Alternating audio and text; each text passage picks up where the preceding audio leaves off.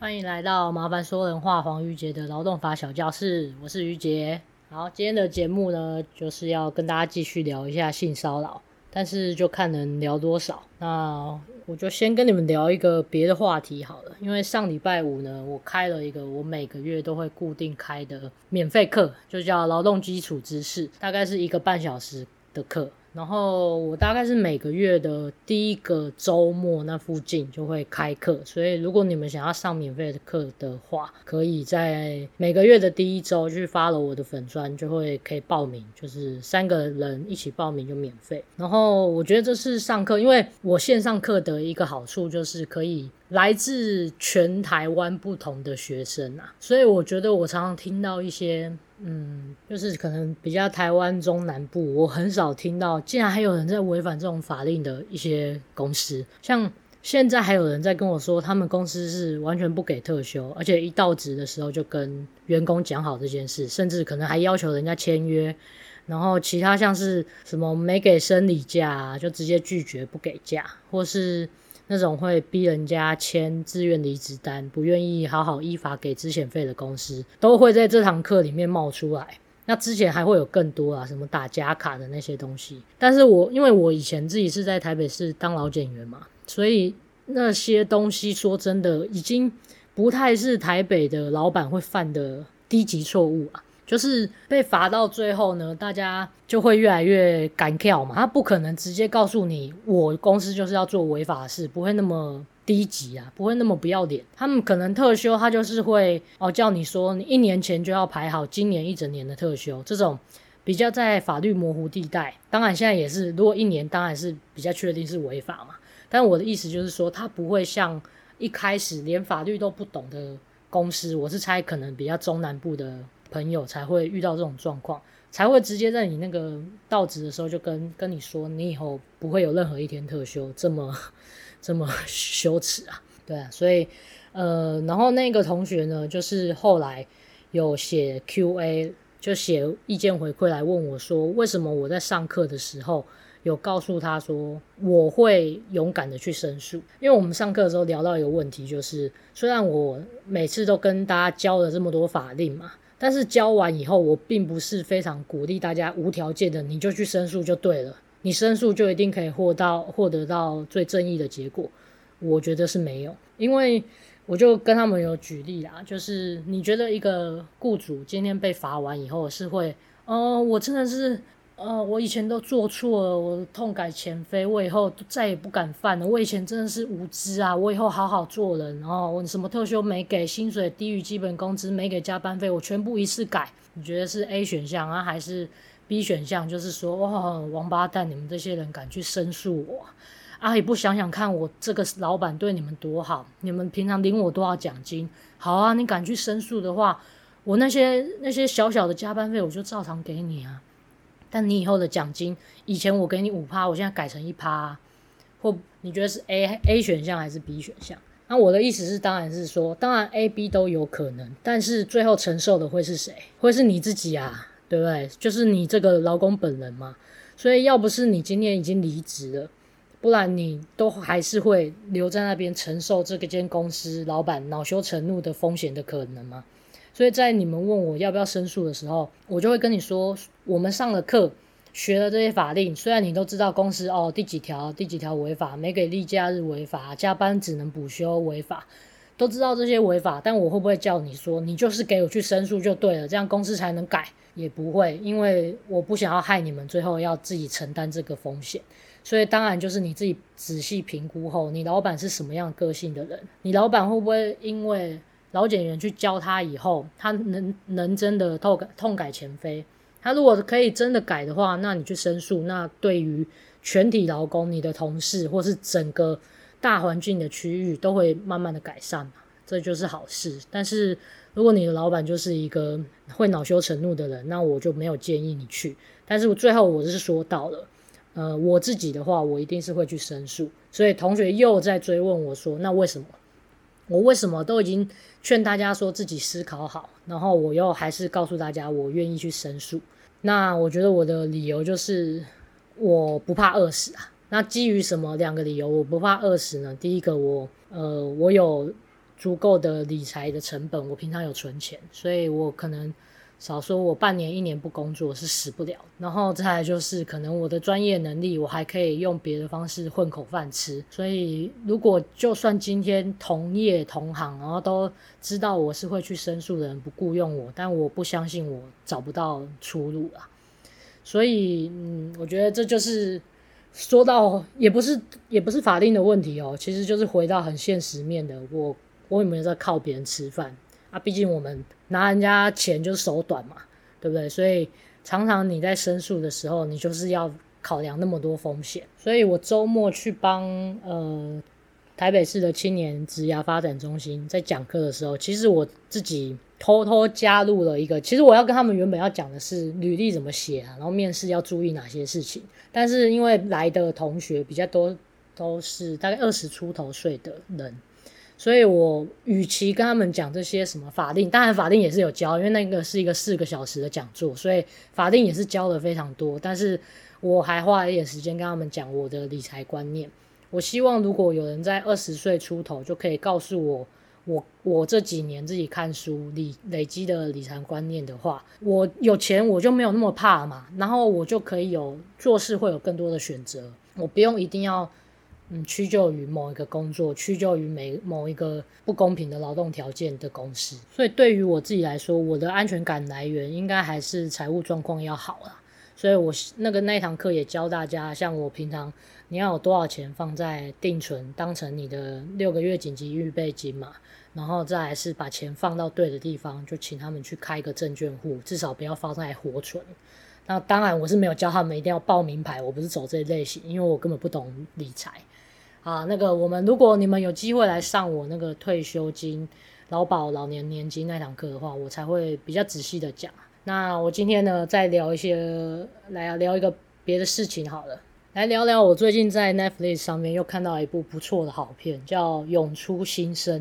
它英文是 The Swimmers。然后它原本它那个就是预告跳出来，我以为就是一个。讲一个游泳奥运冠军的故事，结果看下去不得了，它里面要讲的东西很深诶。它是在介绍说，那个女主角就一个妹妹啦，就十几岁的妹妹，她是一个叙利亚人。然后叙利亚因为他们内战嘛，所以就军队统治，然后对于那个国家里面的人人民也是大开杀戒，所以就有非常多的难民，他们要自己泳渡河。泳渡什么什么希腊河那边，然后他们要跑到欧洲的国家请求庇护，所以就演了很多这几年，其实也不是这几年，他那个背景好像是二零大概一六一七那附近的，所以他的那个主角是一个奥运的游泳冠军嘛，他们在永渡的永渡希腊河吗？还是什么希腊海河？好，那那个区域的时候，他们就是在一个破烂的橡皮艇，然后跟着一堆难民这样永渡到。欧洲去，然后后来要怎么在别的那种进步国家？他们是去德国啊，因为德国是庇护难民最多的国家。那另外，我最近看书还有讲到瑞典啊，对，瑞典也是。所以他们就过去那边以后，要怎么在那边落地生根，怎么继续培训，然后变成一个奥运选手的故事，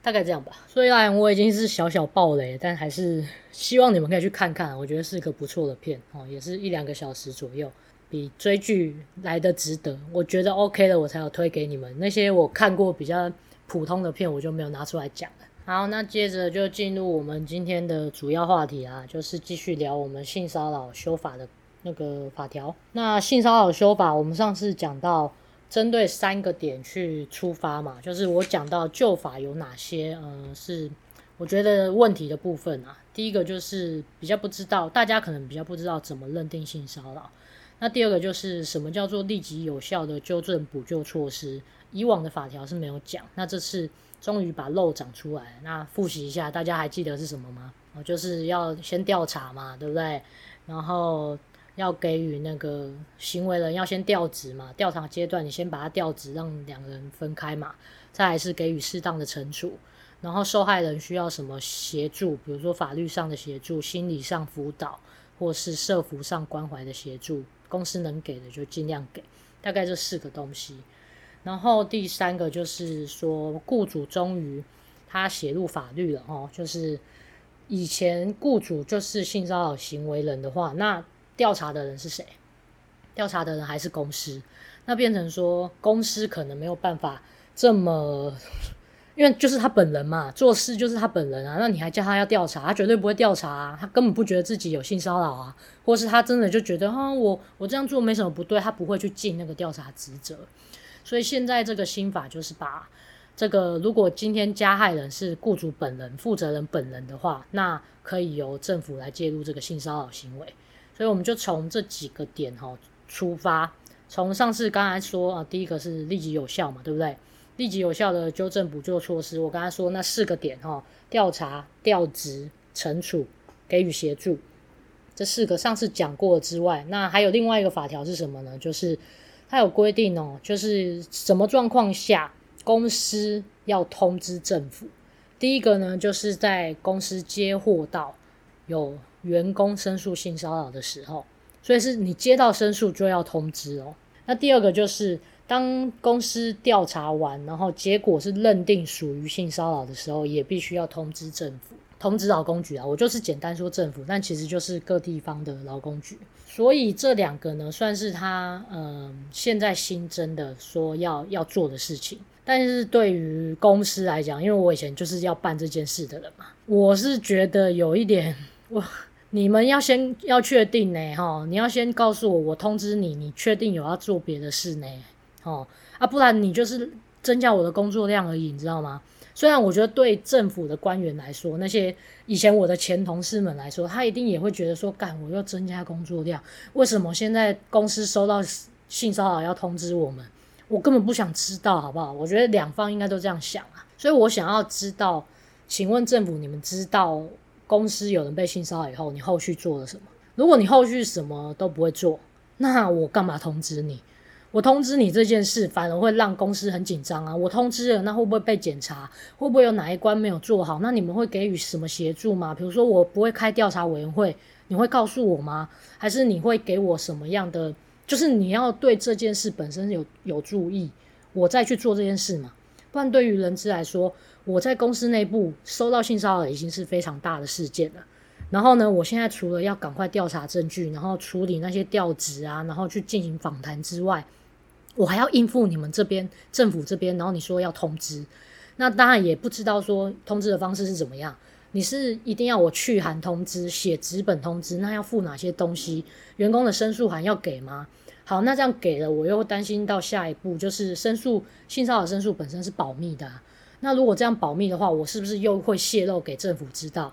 申诉人的名字我可以码起来吗？申诉的内容我可以码起来吗？然后这其实就归根究底。在于，我觉得我到底有没有需要通知政府啊？你要告诉我，你最后要帮我做什么？如果我觉得是对我有好处，然后对公司整个调查是有帮助，你会协助我的话，那我再通知嘛，而不是我这样又要增加无谓的工作量。但是当然，说到这次的修法，他我知道他有一个要通知政府，他后续会做的事就是这次的法条规定，如果我们对于公司处理性骚扰的结果是不认同、不满意，不管是对调查还是对惩处结果不满意的话，其实都可以向政府申诉。所以我想他可能说出来说啊，你要通知政府就是要这样啊，因为你们最后可能会跑来跟我们劳工局再申诉说你不满公司的处置嘛，所以我要先立案嘛，我要有你这个案子知道说哦，你叉叉叉公司原来在什么时候有接获到性骚扰。但我这就是又想到说啊，那那我不能等到我要申诉的时候，我再告诉你这件事就好吗？我干嘛要公司接货到性骚扰就全部都要告通知你一声？这个是两个时间点的不同啊。因为我如果是最后等到我真的对调查结果不满意，我去申诉公司的时候，当然我一定是。会把整个事件重新叙述一次，然后把相关的书面证据要付给政府，政府才能帮我主持公道嘛。但是我觉得时间点应该是到那个时间，我再提供资料就好嘛。那何必要要求所有公司在接获到每一个性骚扰申诉的时候都去做这个通知的义务呢？我是比较搞不太懂啊。所以，嗯，就是对于这个呢，我身身为一个前人资，就觉得有点麻烦了。那至于另外一个状况。就是公司认定为性骚扰的时候，也要通知劳工局。这个我当然是认同，因为你们已经认定是性骚扰了，所以代表说这件案子很有可能后续有其他的发展，比如说对于惩处结果不满意，或是被认定的那个人也会不满意。所以做性骚扰这件事，公司的立场来说算是两边不讨好，因为你。嗯，你帮申诉人讲话，然后给另外一个男生那边一个适当的惩处，但男生也很很可能去靠邀你啊，说我这个哪叫性骚扰，所以两边都有可能去申诉公司。可是这两个呃这两个需要通知政府的义务呢，我是个人比较同意第二个状况，就是当你公司已经认定是性骚扰的时候，必须要通知政府，这个我可以接受。但是接获接获性骚扰的时候就要通知，我就觉得时间点有点太早了。会增加不必要的一个行政负担啊。再来第二点呢，就是我们上次讲到，呃，负责人如果是性骚扰行为人的话，你现在是可以直接去跟劳工局申诉了，你不用再借由公司内部的一个申诉管道来解决，因为就是没办法解决。所以，呃，针对主管跟负责人这两种身份，他的法条有非常多后续的，诶，一些协助的处置。我就我大概会把它，我自己把它做成讲义的话，应该把它画画成一个表格啦。就是假设是主管身份的话，好，它条文多了一个，就是可以在调查阶段呢把这个主管停职。那停职哇，停职就很严重哦，因为他是说调查阶段都可以停职嘛，所以等于你在公司这这个男生都还没有被确定是性骚扰行为人，但是公司可以先把他停职，然后停职的他的法条是说等到。呃，调查调查结束后，如果我们觉得这个主管他并没有性骚扰，那我们再把薪水还给他。他的法条的呃前因后果大概是这样。好，那这一条的缺点，我其实上次也大概略有提过了，就是有关于主管身份，也就是他法条里面写的权势之人，到底要怎么认定？因为他法条写的非常广嘛，所以我第一个问题就是，是不是小到组长，大到总经理都可以？称为是你法条所说的这个权势之人，我就简称为主管。那、如果是的话，那会对于非常多人有这个呃不利益的可能。所以我们要最重要的是界定范围。好，那范围假设好了，反正就是所有主管。假设法条就是想要这样的走向，那我也没意见。那我要处理是后面的一些行政的问题。请问你停职，那劳健保是要续保吗？是跟我们育婴留停一样？哎，可以让你选择，你劳健保要不要续保吗？啊，劳退嘞，劳退要不要继续提拨？然后你说薪水，薪水调查完，如果没有性骚扰，我会把薪水还你。可是如果在你们的薪资结构很复杂，不是只有底薪的状况，如果我是底薪加上绩效奖金加上什么主管加级加上叉叉加级，但是你就说你这段期间你又没有加级，你又没有在主管别人，我们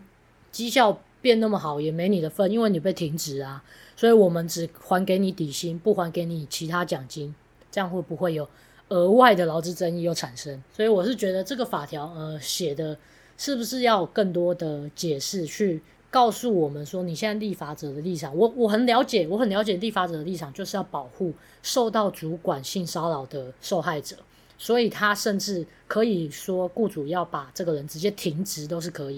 因为避免让你这个受害者在公司还会看到这个人会觉得不舒服，但是。这样的界定范围会不会又太大？然后配套要怎么做？我觉得可以，可能要更多的细节来跟我们讲一下。然后再来第二个就是负责人啊，负责人的申诉哈，可以直接向劳工局去申诉，这我刚才讲过了。如果你不满，直接跟政府申诉之外，另外一种状况也可以直接跟政府申诉，就是如果你不服公司的调查跟惩戒结果。那你也可以去跟劳工局再次申诉，所以前面也提过了。所以针对主管跟那个负责人这两个状况呢，它已经有产生呃后续的法条的不同的做法。哦，一个是主管可以被停职，一个是负责人的申诉，我们可以直接到劳工局去申诉，不用在内部公司内部进行申诉了。好，然后再来是赔偿的部分。赔偿的部分，它是写到说哦，就是如果我们这个受害人他去外面请求民事、刑事损害赔偿的时候。那当我提出了一个金额，那如果你这个行为人他本身是一个主管的话，那法官可以依照这个受害人请求的金额，给予一倍到三倍的民事的损害赔偿。所以假设我今天我被性骚扰了，然后我是被主管性骚扰，所以我去跟呃上法院说，哎，这个人害要求我害我精神状况不佳嘛，我真的很心生恐惧啊，失眠什么那些都要佐证嘛。然后害我这段期间不能工作，好，我要请求我的损害赔偿是假设是三十万好了。那这样法官可以自己来判断说，这个三十万可以提高一倍到三倍哦，应该就是就是最高我可以罚这个主管九十万的意思，不是罚哦，是说损害赔偿给这个受害人的金额不是他请求的三十万，而是可以提高到九十万。那如果是负责人，那更不得了，他的民事损赔的金额是三倍到五倍。所以是三倍起跳哦，法官可以自己做这个权衡。所以假设我刚才的例子改变成说，我今天去申诉，跟跟法院告说我的负责人，我们公司的雇主，他当初性骚扰我，我要请求三十万。那也就是说，最高这个法官可以直接判五倍，也就是说赔给我一百五十万。那法律的目的应该大家很能理解啦，就是我们借由这个损害赔偿的金额，把它加重，看可不可以吓阻这些。主管人员，因为主管人员比较容易利用权势来进行性骚扰，那可不可以喝阻他们这样的行为？那你们你们觉得有用吗？我自己是会觉得说，我都要性骚扰了，我哪会管这个什么什么赔偿金额？如果正直的人，他一定从头到尾都正直，不管这个法有没有修嘛，我都知道我不可以对下属这样毛手毛脚，然后被攻击瓜黄色笑话，这是一个人的人品啊！啊，如果是一个低级的雇主，他自己做的这件事，我不觉得他会知道现在损赔的金额提高到多少，我不觉得会有什么用啦。所以好啦，但是就是利益良善啦，至少这个受害者他最后可以请求到的损赔金额是是比较多的，他可以用钱来抚慰他受伤的心灵，所以还是可以啦，还不错啦。好，再来的第三个点就是，我觉得是比较没有系统性的，就已经脱离我刚刚我刚才前面两个是比较系统，一个是立即有效纠正补救措施，一个是负责人主管人员的性骚扰，他后续有哪些法条？那再来呢，就是比较高级的哈，高级的法条我介绍一下，就是行为人现在可以直接解雇。如果你是性骚扰的行为人，那你只要是被认定是情节重大，就可以直接列入劳基法的十二条呃一项呃四款吧。就是劳基法十一条一项四款是劳工违反劳工劳动契约或工作规则情节重大，那雇主可以不经预告终止劳动契约。这句话漏漏等是说什么呢？就是当员工有犯了十二条的各种罪的时候。各种行为的时候，雇主可以不经预告直接把你当天 fire 掉，也不用给你资遣费，也不用给你预告期间工资等等的这些东西，所以是把你颜面扫地，当场吼出去，这样听无吧？所以在讨论说怎样叫做违反劳动契约、工作规则、情节重大的时候。其实各公司你必须要先定出你的工作规则，所以现在法律等于明定的告诉你说，哎，我已经把性骚扰属实的这件事列入你们公司可以放入那个工作规则情节违反情节重大的一个状况之一喽。所以以后当你们公司真的遇到性骚扰，然后情节属实、情节重大，你们就可以直接把它解雇掉了，哦，这样就。可以让公司安安心心的去做解雇这个动作了。然后这个法条还有一个小贴心的地方，就是通常说是知悉公司在知悉这个人性骚扰行为三十天内就要去做解雇这个动作。但是他的法条有增加了几个字，才不会让雇主说，哎，会不会时效拖过三十天，我我没办法解雇他。所以他增加了几个字哦，就是知悉调查结果，调查结果这四个字哦，就是等到我们那个。性骚扰评议委员会都已经做出结果，然后大家委员都投票，觉得你就是性骚扰，那一天那就是结果出来了啦，那你就可以。从那天开始起算三十天内把这个人去做解雇，假设他情节重大的话，那在第四点的话呢，就是受害人他在调查期间还可以申请留职停薪，他可以跟雇主申请留职停薪，所以这也是呃政府他立法应该想要保护受害人的一个方式，因为在调查期间，大家在公司里面流言蜚语纷纷扰扰，可能虽然说要保密，但是。总是可能会从，因为主管还是会要协助调查嘛，他会不会从主管那边泄密了，然后让整间公司对你都稀稀疏疏，说他这个人他去性申诉性骚扰，不知道现在处理怎么样，会不会让你这段期间不太想要去公司工作，因为你就会接受到这些闲言闲语、闲语的。算是职场霸凌啊，所以你在这段期间呢，受害人是可以申请留职停薪，雇主是不可以拒绝的。再来第五点就是申诉的时效性问题，这个我快速念过就好了，因为以前的时效就是没有区分是什么人对你性骚扰，然后申诉的时效是多少。他现在就是把呃性骚扰你的行为人分成四大类哦，一类就是同事，一类是主管，一类是负责人，一类是你是未成年人，所以大概分成这四种。那如果是没有权势之人，他就是我简单说就是同事啊，因为他就是他的法条是写非权势之人跟有权势之人。那我知道他要指的就是一般人对你性骚扰，还是主管对你性骚扰。那我这边就直接讲同事啊那条五号。所以如果同事性骚扰你的话，你的那个申诉的时效就是在知悉行为后的两年内，然后以及行为终了终了内的五年内，你必须去申诉。那如果是主管性骚扰你的话，那就是知悉行为的三年内，然后行为终了七年内。那如果是负责人骚扰你的话，他是从离职开始算哦，你可以从离职之日起一年内去申诉，但是也要在行为终了的十年内去申诉。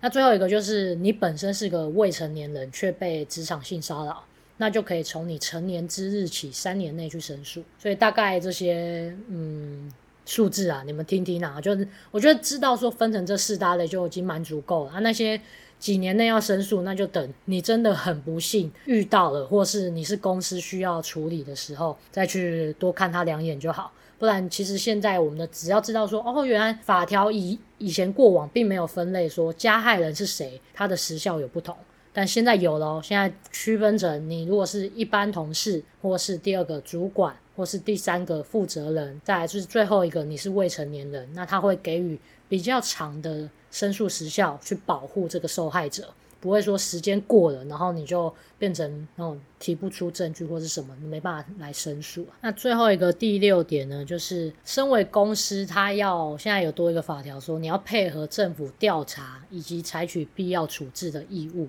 哦，就是因为我们刚才提到嘛，我们这次终于政府要介入调查啊，不管有两个状况，来再考试一下，哪两个状状况你可以去跟政府申诉？第一个是你的行为人性骚扰你的行为人是负责人嘛？啊，第二个是你不满公司内部对于这个性骚扰事件所做的调查或是处置结果你不满意，那你就可以再去跟政府申诉。所以基于这两个状况下，政府会去调查。那政府调查就会要求要提公司要提供资料嘛，所以他就先写到说，公司要依法提供资料，你不可以拒绝哈。如果拒绝的话，他一样会罚你，好不好？然后再来是，如果政府调查完，然后还是觉得说，诶，那你们公司怎么只把这个行为人，比如说我讲说，只有把他呃降成主管，但是。他的工作的确没有调，你只有把他的职称降降成一般的员工，可是他怎么还跟那个女生这个受害者在同一个地方工作？那会不会政府说，那你麻烦你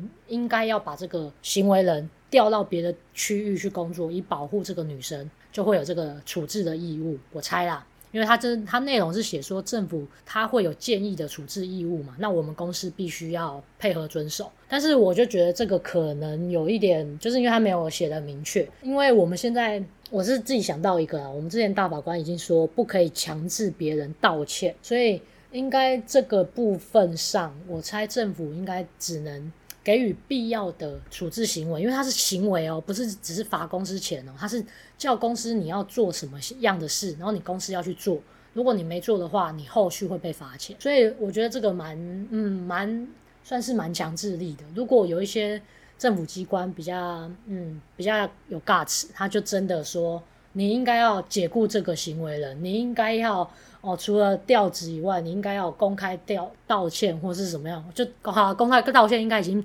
法那个 宪法解释已经说不行了嘛，所以应该不会在政府也不会做这样的事啊。但是可能这些东西我们都要听劳工局的处置行为，然后公司要跟着去配合，就这样。那最后的最后，我干脆我因为我文章已经写了，我还是念一下这次的罚则多了蛮多种状况，就要罚了。第一个就是雇主没有尽到立即有效的纠正补救措施嘛，所以你们也知道哈，纠正补救措施现在就应该会立刻冒出四个状况。什么叫纠正补救？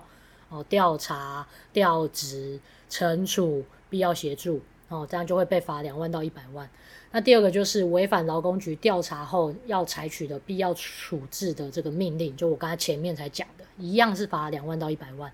那第三个就是你们三十个人以上，但是公司没有订定性骚扰防治措施，而且也没有公开揭示，哦，这个也会被罚。然后再来第四个是十到三十人却没有定性骚扰防治的申诉管道，或是我已经叫你改善了，你还不把这个申诉管道定出来的话，再来第五个就是如果我性骚扰你的是负责人或是雇佣人，反正就是你老板的话，那你不是可以去跟劳工局直接申诉吗？在申诉的期间呢，你还可以跟雇主说我要调整职务或是申请留职停薪。所以他法条有规定说，雇主不可以拒绝嘛，这个我们刚才前面有讲过，可以申请留停这件事。所以如果雇主拒绝的话呢，一样会被罚哈。然后他的罚则我看一下是多少？呃，一万到五万。然后其他就是还有什么？呃，最高负责人有被劳工局认定性骚扰的话，那一样会被罚。所以。你这个本身负责人有性骚扰行为属实的话，一样就已经会被罚钱了，好不好？然后最后就是如果。被申诉人无正当理由规避、妨碍、拒绝调查或是提供资料，就是我刚才前面讲的嘛。你要配合劳工局的调查，因为人家已经说已经不不满意你们的处置行为了嘛。那如果你这个时候拒绝调查、拒绝提供资料，那也是罚一万到五万哦，也是罚蛮多的。所以罚则呢，大概这样，应该还是有一些漏的没有念到的部分，因为它其实法条后面我有看到很多是公务机关啊、学校体系、公务人员，他有另外一套的做法，但是他的理念是大同小异啊，所以我这边是只针对哦企业或是公司遇到性骚扰，它的新法修正大概有哪些内容去跟你们介绍。好，那我们今天就介绍这几个主题咯，就是第一个立即有效的内容是哪些，什么状况要再通知政府，然后再来是主管跟雇主他们这两类人性骚扰后续有什么法条不同的规定，那再来是行为人可以呃直接解雇这件事。然后受害人可以直接申请留职停薪，然后再来是申诉的时效，因为行为人不一样，会有不一样的申诉时效限制。那再来是政府的必要处置，还有最后跟你们讲一下哪些状况有罚则哦。那大概我们的正课就讲到这里啦，按照惯例来唱个歌吧。你要远走就说好，你会高高的飞。